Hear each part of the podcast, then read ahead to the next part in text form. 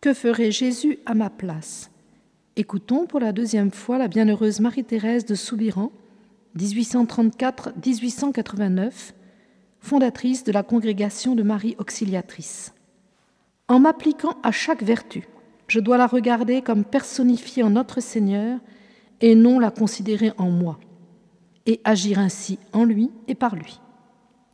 La vie inconnue de notre Seigneur à Nazareth était aussi grande devant Dieu et aussi efficace pour la rédemption que sa vie de prédication et de miracle.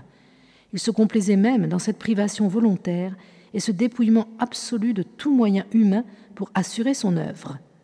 Pour l'imiter de plus près, estimer l'abaissement, l'oubli, l'effacement, l'impuissance apparente même dans les choses spirituelles, où il est facile, si facile, de se retrouver soi-même, et cela par un sentiment profond de justice. Et à l'imitation de notre Seigneur, être sincèrement content de perdre tout ce qui attire considération, confiance, approbation, même vis-à-vis de soi-même et jusqu'au plus intime de l'âme, afin de se fonder solidement dans l'humilité, l'amour de l'humiliation et de l'abaissement, parce que tels sont les livrets de notre Seigneur et ce qu'il a voulu faire lui-même pour nous.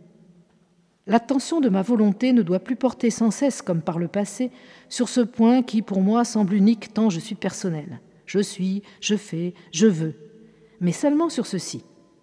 Voir qu'avec notre Seigneur, à nous deux, nous voulons, souffrons, prions, pensons, apprécions, parlons, agissons, nous taisons qu'il n'y a plus qu'une volonté, une souffrance, une prière, un amour, une adoration, une pensée, une appréciation, une parole, une action, un silence. Ainsi, mon cœur, mon esprit, mon âme en notre Seigneur Jésus-Christ.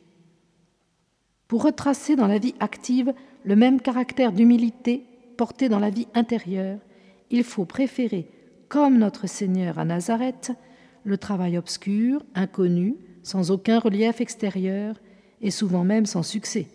Être complètement satisfait de contenter Dieu en accomplissant son bon plaisir, quel qu'il soit.